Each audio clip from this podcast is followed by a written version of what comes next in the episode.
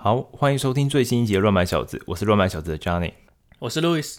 四月一号的时候是愚人节嘛？那那个时候很多科技公司都会在很多公司都会在愚人节的时候推出一些奇怪的广告，例如说像之前 Pokemon Go，他那时候也是在 Google 地图上面丢了一个神奇的，就他那时候那时候他就是开了一个玩笑，就是在 Google 地图上面放了很多只神奇宝贝，你就可以去刷那个地图，然后把它收服起来。那之后他就变成，那时候就跟 Google 合作了。对，一开始的时候就是他会在 Google 地图上面，哦、然后 Google 地图上面不是有那些什么店家的标记吗？对啊，对啊，对啊。那它就会显示说，哦，那这里这里有一只皮卡丘，然后你就是可以在地图、哦、地图上面拉拉拉拉拉。哦，但是是愚人节玩笑。对，但是是愚人节玩笑。结果后来殊不知太多人玩这个东西了，那他们就把 Pokemon Go 它真的做成游戏，就我们现在是看到了这个样子。嗯哼哼。所以这可能算是一个，算是一个玩笑。对，算 算是一个传统吧。那今年呢，那个华硕他就在愚人节的时候公布了说他要做一台掌机。嗯，那一开始呢，大家都以为是愚人节玩笑。后来华硕自己出来说，哦，这不是愚人节玩笑，这是真的。那他要做的掌机呢是 ROG，我忘记叫什么名字，但是它的 ROG 对华硕来讲是一个手机系列。那他们的这个系列都通常是在做电竞手机的。Uh huh. 这个，因为它电竞的系列好像也叫 ROG 嘛。应该是 Republic of Game 还是什么的哦？啊，什么？应该是，应该是，嗯，它的滑鼠啦、键盘那一系列都是吗？嗯嗯嗯。那我会知道这个系列的手机，因为我没有我没有这样安卓手机，但是我会知道这个手机是每次在看 NKPHD 的影片，NKPHD 就是一个美国的在做 tech 的一个很大的 YouTuber。嗯哼。那每次在他的他他每年都会做一个像是年度手机排名，他自己他自己帮他自己颁一个帮每只手机颁奖的一个特别的影片。嗯、这几年来，ROG 的手机就是华硕 ROG 系列的手机都排都可以拿到不错的成绩吧？名次啊，哦、对，所以我就对于这个东西挺有兴趣的。再加上我们那时候在做 Steam Deck 影片的时候，有个网友给我们留言说，他没有买 Steam Deck，他买的是 Windows 的掌机。那他要推出的这台掌机就是 Windows 的，所以让我特别有兴趣。嗯哼，但但这个是华硕的，对，这个是华硕的。但是呢，事情总是变化特别快。就在昨天晚上的时候，我看到了一支影片，嗯、那是 有某有某一个 YouTuber 他在介绍一个正在做群众募资的掌机。嗯哼，然后我就买了。这故事其实不应该这么简短，但是总之就是因为那木质的那个公司，它其实也算是有做过几台掌机了，那看起来表现都不错。那再上再加上这台掌机，它的它也是 Windows 的，所以就想说啊啊，就不如不妨一试吧。然后最主要最最最最打动我一个点，他是说他是在四月中旬的时候就会寄出，也就是我就看了一下时间，哦、所以他他们其实以前就做过了是吗？就是他们的这个算工作室吗？还是什么的？他们本来就有推出过类似的东西。对他们这个工，他们这不是他们工作室第一台这种东西了，他们可能已经做过，可能有五台、四五台左右了。啊，我想说，你怎么这么大胆，敢在这种群众募资的这种平台，然后买这么贵的东西？其实说实话，我那时候也有点犹豫这件事情，但是还有一个原因是因为，因为他们是个香港的团队，嗯、那我去看他们官网，想说不然我买之前他们比较旧的一些东西嘛，对，结果大部分的东西都买不了了，就没有货之类的。啊哈。我在想说，可能是因为我人在加拿大，比较他可能比较不愿意寄，还是怎么样，库存比较少吧。欸、可是他这个他们这东西怎么念啊？这叫什么？Ireneo，就是阿呀跟 Neo。哎呀 Neo。嗯。所以呢，所以所以就是脑波弱就买了这个东西。脑波弱就买了这个东西，而且、欸、不是啊，不是啊，我们我们上一集，哎、欸，我们上一集还很负责任的跟网友讲说，什么 Steam Deck 这个东西，就是我们如果说，哎、欸，有 PS 五有 Switch，然后然后如果你有。因为我们如果同时有两个这两个东西的话，你就有可能会因为太少时间可以去玩这么多东西，导致我们现阶段不会来买 Steam Deck。但是那个那个词我可以在当下替换成掌机。但我们今天又很不负责任的人说，我们又买了掌机。没有没有，但是我觉得 Steam Deck 它之所以它应该说，我买了这台掌机之所以会让我想买，是因为它是 Windows 的。哦，但是 Steam Deck 是 Linux 的。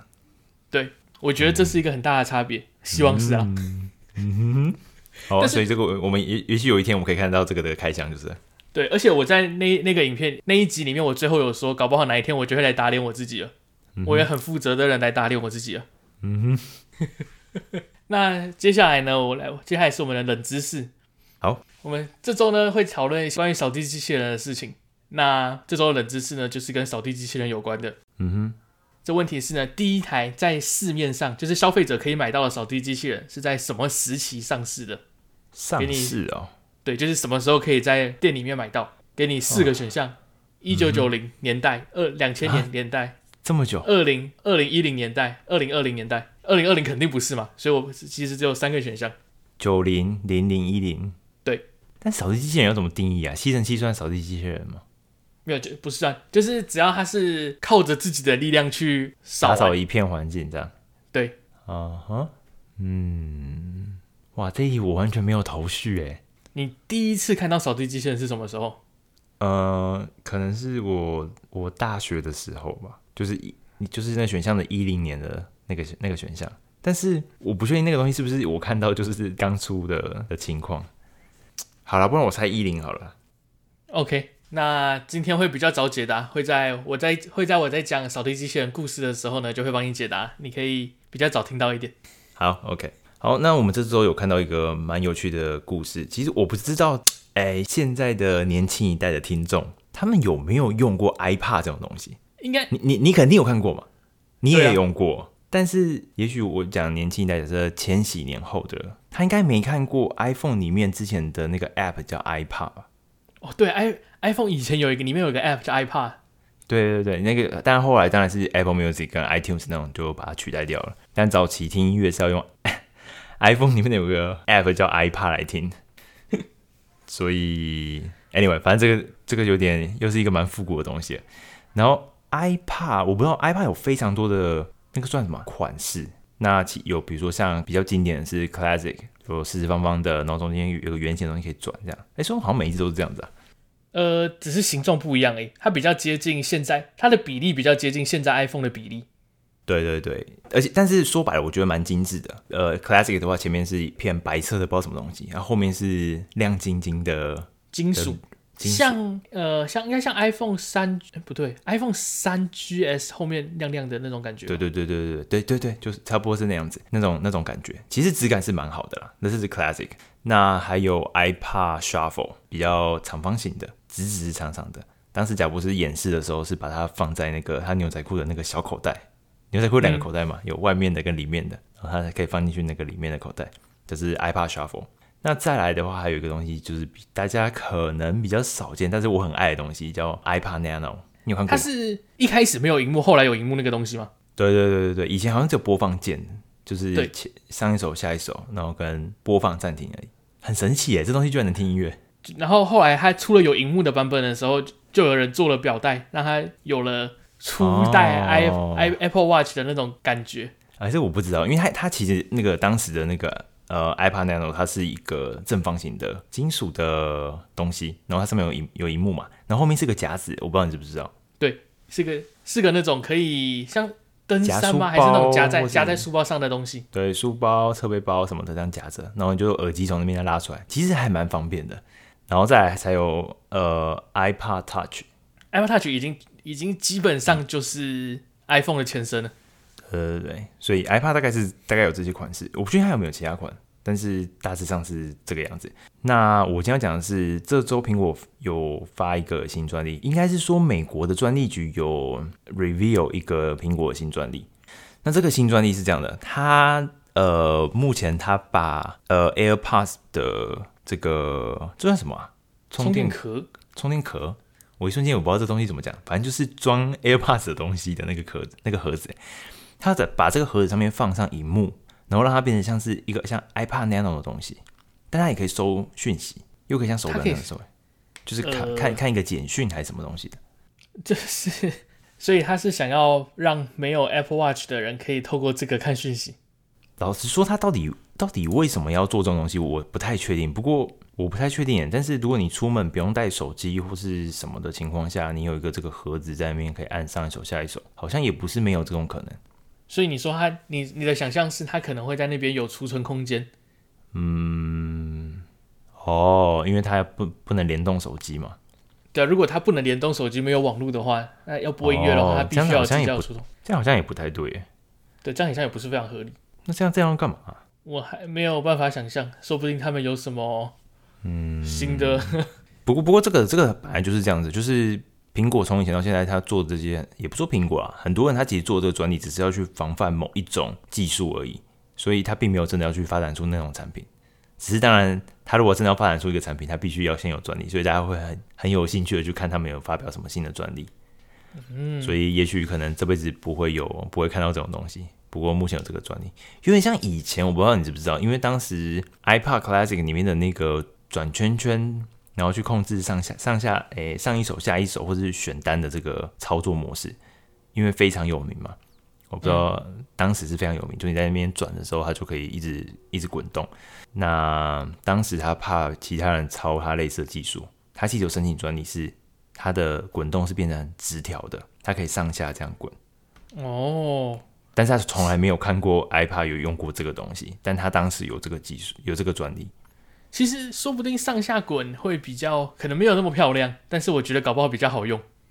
可能比较好用，不过圆圈的好处是在于会有连连续性，你可以一直转。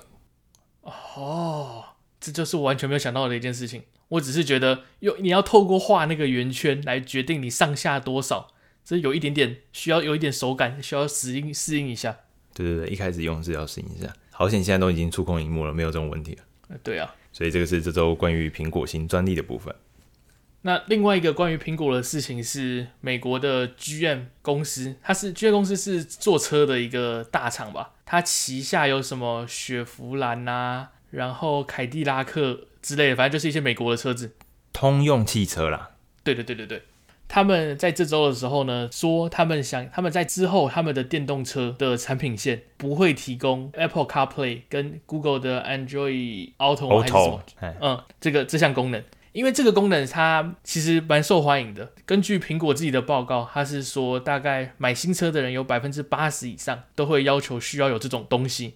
就是他在买这东西会买车的时候会考虑他车子有没有提供就是 CarPlay 这种接口。对。那对我来说是百分，对我来来说是，我是觉得这是一定要的。对啊，我也觉得那一定要啊，那很好用哎。对啊，就是你只要原则上你只要手机插到 USB，可能新新版的有新的连接方式，我不确定。但是我的是手机插线，再连接到车子有一个 USB 孔插进去之后，它的那个你的车上的那个荧幕就会变成简易版的 iPhone。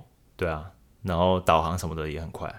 对，你就可以开地图、开音乐，因为没有人在用汽车他自己给的导航嘛。汽车的地图嘛，谁会去用那种东西？哎、欸，那地图还要买哎？啊，是吗？我记得那个导航系，如果你要买汽车里面的导航的话，你要加钱。哦，是哦，这个我倒不知道。我知道 Garmin 要买还是要另外买啦。但是 Google 是免费的啊。对啊，就是 Google。我说没有，我是说，如果是用汽车里面的导航的话，要买。但是如果你是用手机的，就不用了。对对对对对对对，这东西真的很好用。然后剧院他们之后，他们是说他们将会自行开发作业系统，就是整台车子的作业系统。嗯、那有些人觉得合理的部分是在于，因为电动车它如果有自动驾驶的功能，那本来就是一个他们就会有自己的系统了。哦、那所以他们要自己做，其实也算合理。对，剧院也剧院他也不是说他要自己自己忙着干，他会跟 Google 会有某种程度上的合作。嗯，所以它是电动车的部分，然后把就是 Apple CarPlay 跟原本的 Android Auto 拿掉。但是为了要有这个可能，也许自驾系统还是什么的，他把他目前就要跟 Google 合作去开发自己的汽车的作业系统。对，就有点像特斯拉那样，嗯、就是他就有自己的一个系统。这样很怪耶，这样子他的意思是说，因为这没有冲突啊，你多接一个 CarPlay 有什么冲突啊？确实，但是以车商角度，他可能想要更有掌控，我也不是很确定。哦、或是他可能要要资料嘛？就是他就可以他就可以偷资料嘛？呃，就就是说，因为因为如果说假设我导航的话是用 CarPlay 去导航的话，那也许对他来讲，他收集不到那段资料了。嗯，我猜啦。你记不记得之前在 W 那个 WWDC 的时候，苹果宣布就是他们会让 CarPlay 变成整个荧幕的。哦，那个就是包括仪表板什么都都可以、啊。仪表板、CarPlay，仪表板，对对对。啊、嗯，好像有诶，那时候 B N W 啊，对不对？对。哦，说不定他是要在他的自己的作业系统里面，你要跟他你要付费才可以使用 CarPlay。靠背，什么东西？你必须每个月付一块美金，你才可以使用 CarPlay。那我要，那我宁愿买手机架架在那个冷气出风口。非常的非常的邪恶。但是的确，这个 Google 合作的这个车厂，目前看到比较有深度合作，也比较酷的，应该是之前 Volvo 它另外一个电动车品牌叫 Polestar。我估计我不知道是他们的。哦，你说你不知道那个 Polestar 是是 Volvo 的？对我，我以为 Polestar 是自己一家公司，像因为它是电动车嘛，我以为是它，它是自己单独的一家公司，我不知道它是 Volvo 的。但它内装全都是 Volvo 的现在的那个的风格，里面的造型什么的都是那个样子。然后它里面就是目前整合的系统都是跟 Google 做的，所以看起来整合的还不错。但是因为台湾一直没有 Polestar，我姑且先叫它北极星好了。一直没有这个品牌的车子，所以我也没有看过，实际上看起来怎么样。但确实看起来应该是跟以电动车的角度来看，应该跟特斯拉是算蛮有竞争力的一个一个品牌啊。有机会可以去看一下。那接下来就进入我们这周的主题，就是扫地机器人的部分。那在最一开始的时候呢，我先给你冷知识的解答。你刚刚是说二零一零年嘛？对。但是呢，事实上它第一台出的是在二零零一年。二零零一年，嘿。由瑞典的伊莱克斯，我不知道为什么伊莱克，嗯、这个这个这个这个名字我非常的熟悉，就是瑞典伊莱克斯什么什么的。哎、欸，你等下你你不知道伊莱克斯是什么牌子吗？我知道伊莱克斯是什么牌子，但是讲伊莱克斯的时候，就是一定要讲瑞典的伊莱克斯。哦、收到广告的是，是这样子吗？我对我对我来说，就是我记得我伊莱克斯是是是瑞真的是瑞典的吗？应该是吧？你听广告的时候，你没有听过什么瑞典的伊莱克斯什么的吗？没有啊，我没有听过啊，所以我才很好奇，原来那是瑞典的。对，是是瑞典的，瑞典伊莱克斯，好好，对啊，我我所以我叫这个广告词了。我也我我我在我在写这里的时候，我想说你应该会你应该会知道这是什么东西，你应该会知道瑞典的这个这个点，但是看来我不知道是在在哪里自己听到的。二零一零年的时候呢，由瑞典的伊莱克斯推出了叫做二零零一年吧，对，二零零一年，他推出了一台叫做 Trilobite 三叶虫，嗯哼，的一台扫地机器人。啊，该不会长得像三叶虫吧？没有没有，它其实长得就跟现在扫地机器人就蛮接近的了。但是呢，在这个在这个商用的扫地机器人之前呢，他们其实有两个祖先。其实人类呢，早在一百多年前的时候就开始要幻想要有一个自动扫地的机器，这非常的合理。但是一直没有办法实现，嗯、因为由于什么技术的限制之类有的没的。那一直 那一直到了一九八五年的时候，有一个玩具叫做 Tommy Dustbot。就是 Tommy 灰尘机器人吧？你可以，你可以，这是玩具。对，这是玩具。那这个这个玩具呢，基本上就是像是一个正方形长长方体的公仔，他手上拿着一只扫把，然后他就会在桌上可以这样扫。Uh huh. 但是它是玩具，就是可以稍微有一点点吸的能力，但是不能拿来真的扫地这样。嗯哼，哦，这根本是乐高吧？可以这么想象。嗯哼，那比较有趣的是，他手上还拿着一只扫把。Dustbot。对，那这就变成了人类第一次见到了，就是关于扫地机器人的这个幻想化为现实。讲到这个题外话，你知道你知道我们小时候有个叫扫把车的东西吗？我不知道，扫把车就是没有，我没一个大概像橡皮擦大小的东西。那它是一台车，那车子的内部就是两只扫把。啊，你所以你把车子往前推的时候，扫把就会一直把东西往内扫。这听起来很酷诶，我怎么小时候不知道？呃，这是应该是一个日本的小玩具之类的。大家真的可以扫是吗？它真的可以扫，但是因为它就像一个橡皮擦大小而已。啊哈、uh，huh. 就什么飞龙橡皮擦那种大小，你就这样推过去，它、uh. 就会把橡皮擦屑扫回来。如果有兴趣的，可以去那个博客来找。我在博客来上有看到一个清洁小车，对，清洁小车，人家还卖那个蒂芙尼绿哦，非常的现代。那这是玩具的部分。那在在一九九一年的时候呢，出现了一个比较像是真的扫机器人的东西，它叫做 Flowbot。那就是地板机器人，地板机器人。以当时以当时那个时空时空背景来说，这是一个非常革命性的产品。因为之前我说是玩具嘛，uh huh. 但是它这一台机器人里面呢，它就有了感应器，它就可以知，它就可以稍微感应周围的环境去做前进啊，做它的稍微的导航这样子。九一年呢？对，那这就是为什么我的那个答案里面有一个九零年代。但是，uh huh. 但是这台机器我找到关于它的资料其实不多。那我看起来，它比较像是实验室的原型那种感觉。根据我看到的那篇文章，它是说，因为它大小的关系，我不知道是太大还是太小。他说，真的要拿来扫地的话，其实不太实际。嗯，那这个东西它目前是在澳洲的电脑历史博物馆里面展出，所以有兴趣的可以去看一下。有兴有兴趣的听众可以去那边看看。啊，对，如果有刚好在澳洲的，哎，我们很像没有澳洲的听众，好像没有，没有，我们有西班牙的。它可能太高吧，我从图片看起来，它看起来是太高了。哦，太高，所以其实进不去什么地方。我们这段根本在虐待观众，哎，不，虐待听众，哎，听众根本就看不到我们在看的东西。呃，这个这个机器人它其实长得像是小板凳，就是那种塑胶板凳啊，对对对，小的那种，不是不是去吃请客的那种板凳，是有些人会放在浴室里面洗澡坐着洗的那种小板凳啊，对对对对对，那种的，就是那种感觉，然后在家里长跑。第一台呢进入市场的扫地机器人呢是在二零零一年，我刚刚说的，但是大家第一次看到它的时候是在一九九六年 BBC 的一个节目当中。那在那个节目里面呢，伊莱克斯他向 BBC 展示了一个功能相当完整的三叶虫机器人，嗯，并在二零零一年上市。这台上古神兽呢，它当时已经有了用超音波来侦测周围的环境的功能，然后它也可以透过超，它应该也是透过超音波，它去呃去看说我是不是在边缘，就是防止从楼梯上掉下去，嗯，跟回家充电的功能了。那就跟现在的扫地机器人其实差不多了，就是其实。算是其实就差不多了，但是因为毕竟它是第一代的产品，就跟其他很多第一代的产品一样，它也是有很多其他的问题。就是虽然它有这些功能，但是可能实际上还是会撞到，或者是它会很大力的撞你的墙壁，类似这种情况发生。哦，还有一些 bug 就是。对，但是你你可能会觉得很奇怪，就是我们现在知道的扫地机器人，我们我们不知道伊莱克是有做机器人，没这么红啊。对，那你伊莱克，你知道它是通常是在做什么的吗？吸尘器。呃，吸尘器是有，它其实主战场是在那个厨房的东西，就什么洗碗机那类的。哦，哎、哦欸，好像有，好像有。但是我们现在比较熟悉的是 iRobot 嘛？对，iRobot 这个我比较知道。那我们现在就是我们现在认识的 iRobot，它其实呢，以前是上在做军用机器人的，像是去扫雷啦，或者是去监视勘察那种东西。嗯哼，那它就曾经有几台叫应该叫 Genghis 跟 Packbot。这两个东西，它就是要么就是军用机器人，要么就是帮 NASA 执行任务的机器人。嗯，认真的啦，认真的，就是很认真的。总之呢，他在二零零二年推出了 Roomba，这个就是跟我们现在所熟知的机器人比较比较接近了。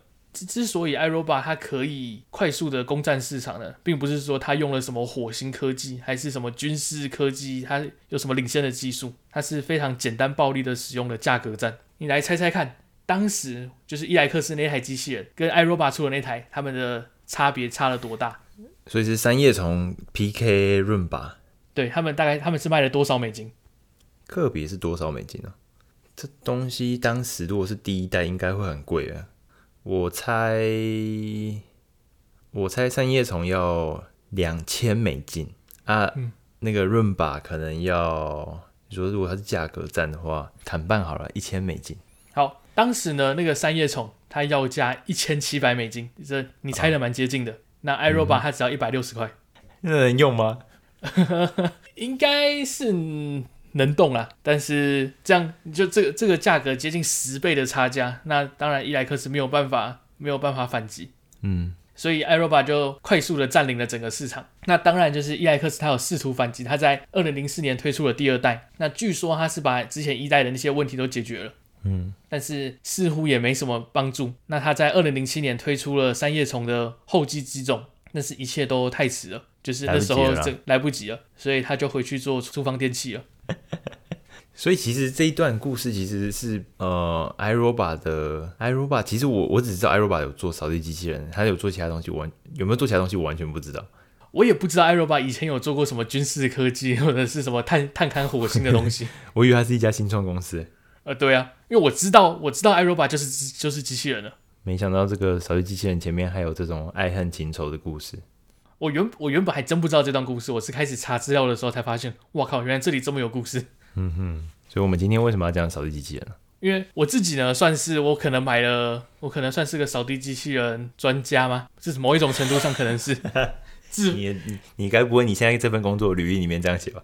我写在我的 LinkedIn 上面有一行，就是我拥有十几年使用扫地机器人的经验。你可以去，你可以去伊莱克斯，他会录取你。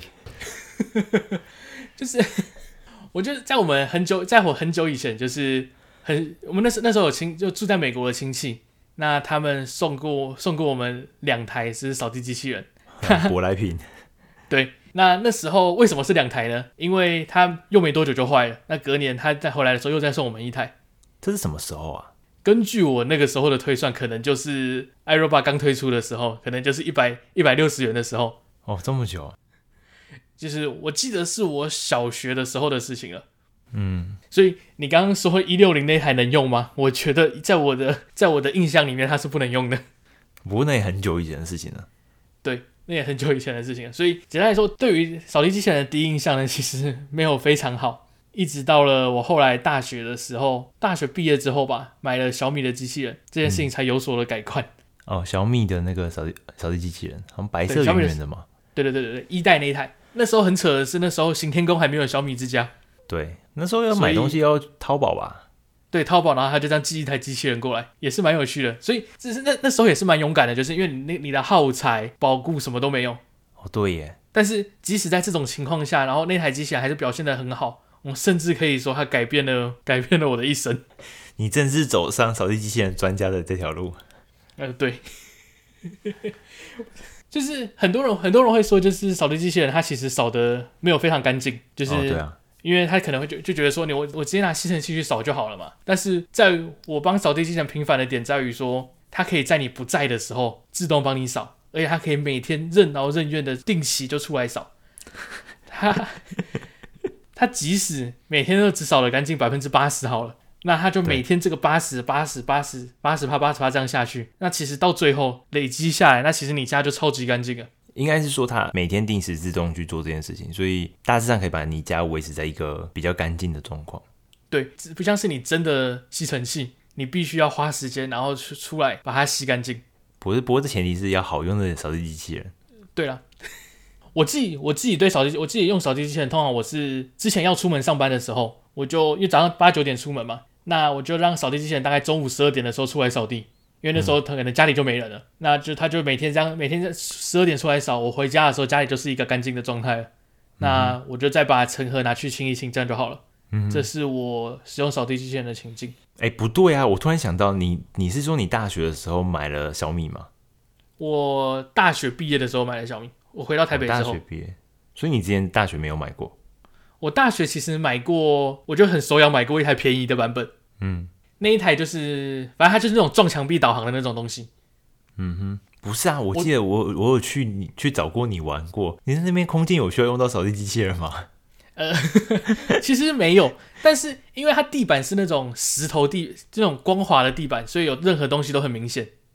哦，白色瓷砖那种的。对对对对对，所以一一部分也是好玩，也没有很贵，所以就买来玩了。那扫的其实算是有在扫啦，但是就是有时候就是放学回去家里的时候，要每天都要进行说我的机器人在哪里，要去找。嗯，那时候其实也也也只能说它表现的还算不错，所以我后来才愿意再尝试买了一台舶来品的机器人。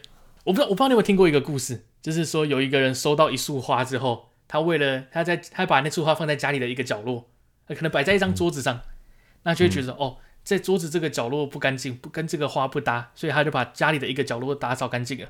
对，有有有有有，就我就为了要去让这朵花存在它该在的地方，然后把周遭打扫很干净，然后让这个花可以看起来比较自然嘛。对，那最终这个故事的结果就是那个人为了因为那束花把整个家都打扫得很干净嘛。对对对。那我扫地机器人是怎么样改变我一改变我们家改变一生的呢？他其实因为其实。其实扫地机器人它的硬伤就是它遇到那种绳子啊，或者是长长的东西，它就会卷到它的滚轮里面，卷卷到它的那个东西的那个模组里面，它就会因为像像那个像那种电风扇那个线嘛，对不对？对对对对对，地板通常都会有那种电线。对，那所以一是你会为了要防止这种情况发生，所以你会你会很注意，就是地上有没有那些东西。那假设你本来可能就是回到家，一袜子就丢地上。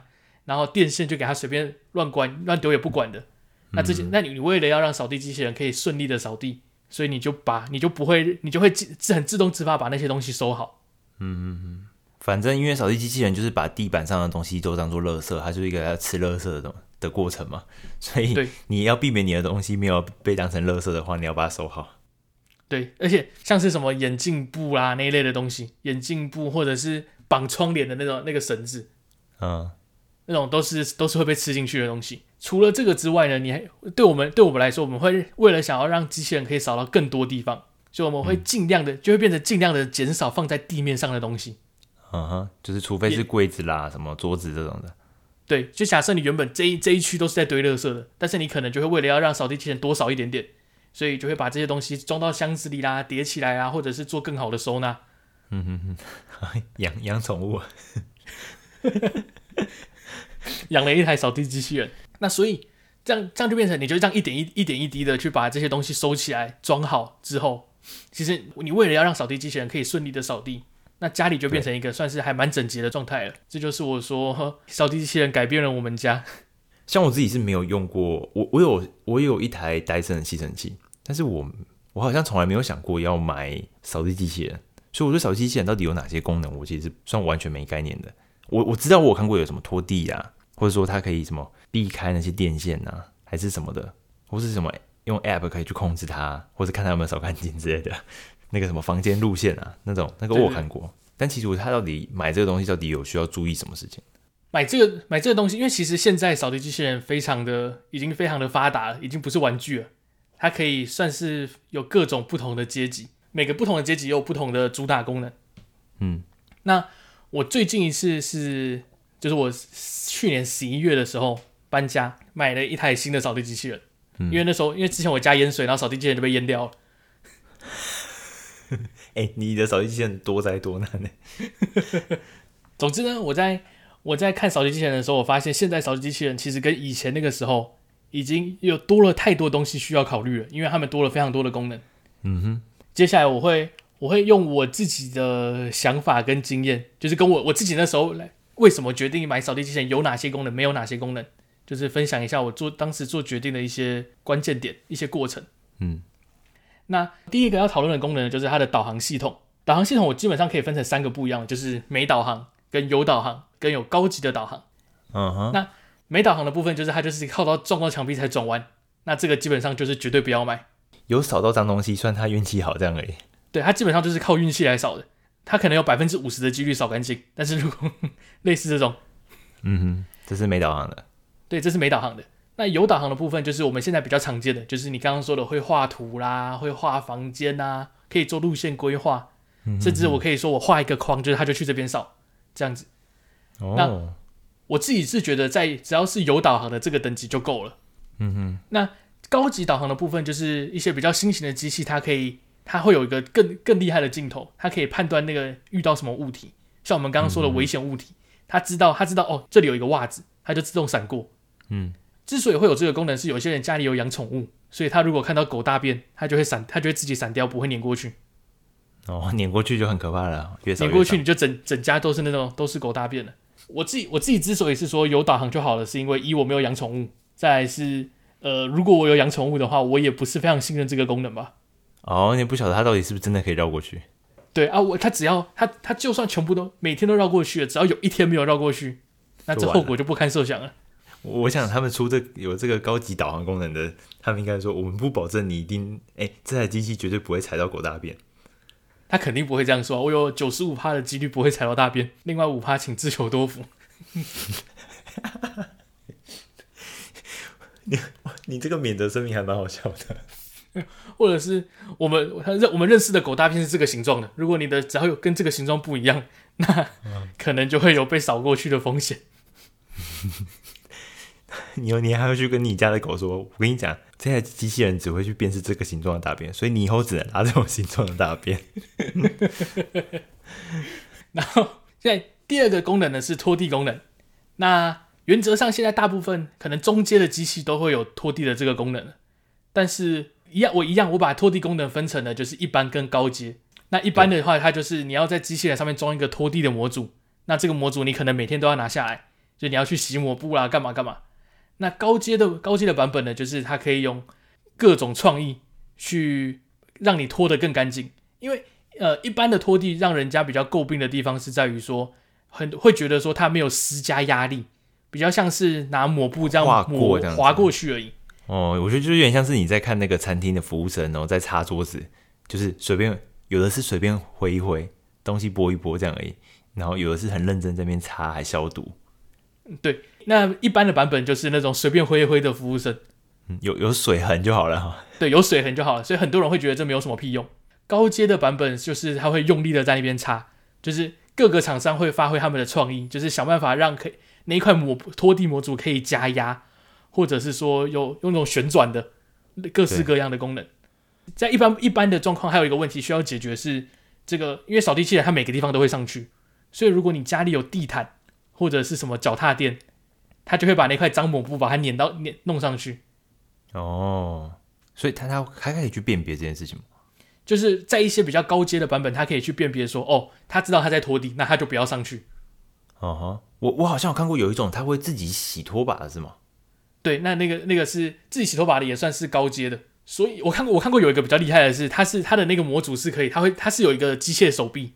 那他知道他要遇到地毯的时候，他就把机械手臂举起来，把抹布举起来，他就不他就不拖。他离开地毯的时候，他再把那个他再把他的拖拖把放回去。嗯，好聪明呢。但这个也是九十五趴这样子，这我就不确定。但是这个九十五趴你没有，他没有真的拿起来，你也不知道。比较惨的是，他去踩完狗大便之后，然后再来这边地毯用一用，这样你的地毯就变色了。那。我自己会说呢，我会觉得这个拖地的功能不太实用。我自己是用一般的版本的。那不太实用的原因在于，就是我现在这台虽然有这个功能，但是我不会每天用。这个拖地的模组，它会要求我每天使用完之后要拿下来，因为它可能是怕那个，嗯、因为拖地模组就是一个水箱跟抹布嘛，它可能是怕你的机器人停在那边一整天，所以可能会把那一块地板弄坏，就是一直湿湿的在那边。对，就变成说我每天都要去把那块模组拿下来，那就会变得有点烦。所以其实大多数的时候，我的机器人都是没有没有装那个拖地模组的。嗯，所以对我来说，拖地这功能这件事情呢，就是我觉得可有可无。那如果你真的很需要的话呢，那要选可以就选高级的版本吧。嗯，可以自动帮你洗，然后还有一些可以编织地毯的功能。对，那接下来第三个功能，就像你就是你说的，可以自动洗拖把，或者是还有自自动集成的功能，就是像扫地机器人，它是有一个尘盒，你要去把它倒垃圾嘛。嗯，对对对对，集成就像你就像你机器就像你吸尘器有一个尘盒要去倒垃圾一样。那一些有一些高阶的机种呢，它会有一个它可以自动把你的尘盒清干净的功能，或者是自动洗拖把的功能。再把它倒回去地上嘛？没有，它就变成呃扫地机器人的充电，它的它就会扫地机器人就会附一个充电座嘛。那它的充电座里面，当扫地机器人回去充电座的时候，它就会它就会把对它就会把那个尘盒吸。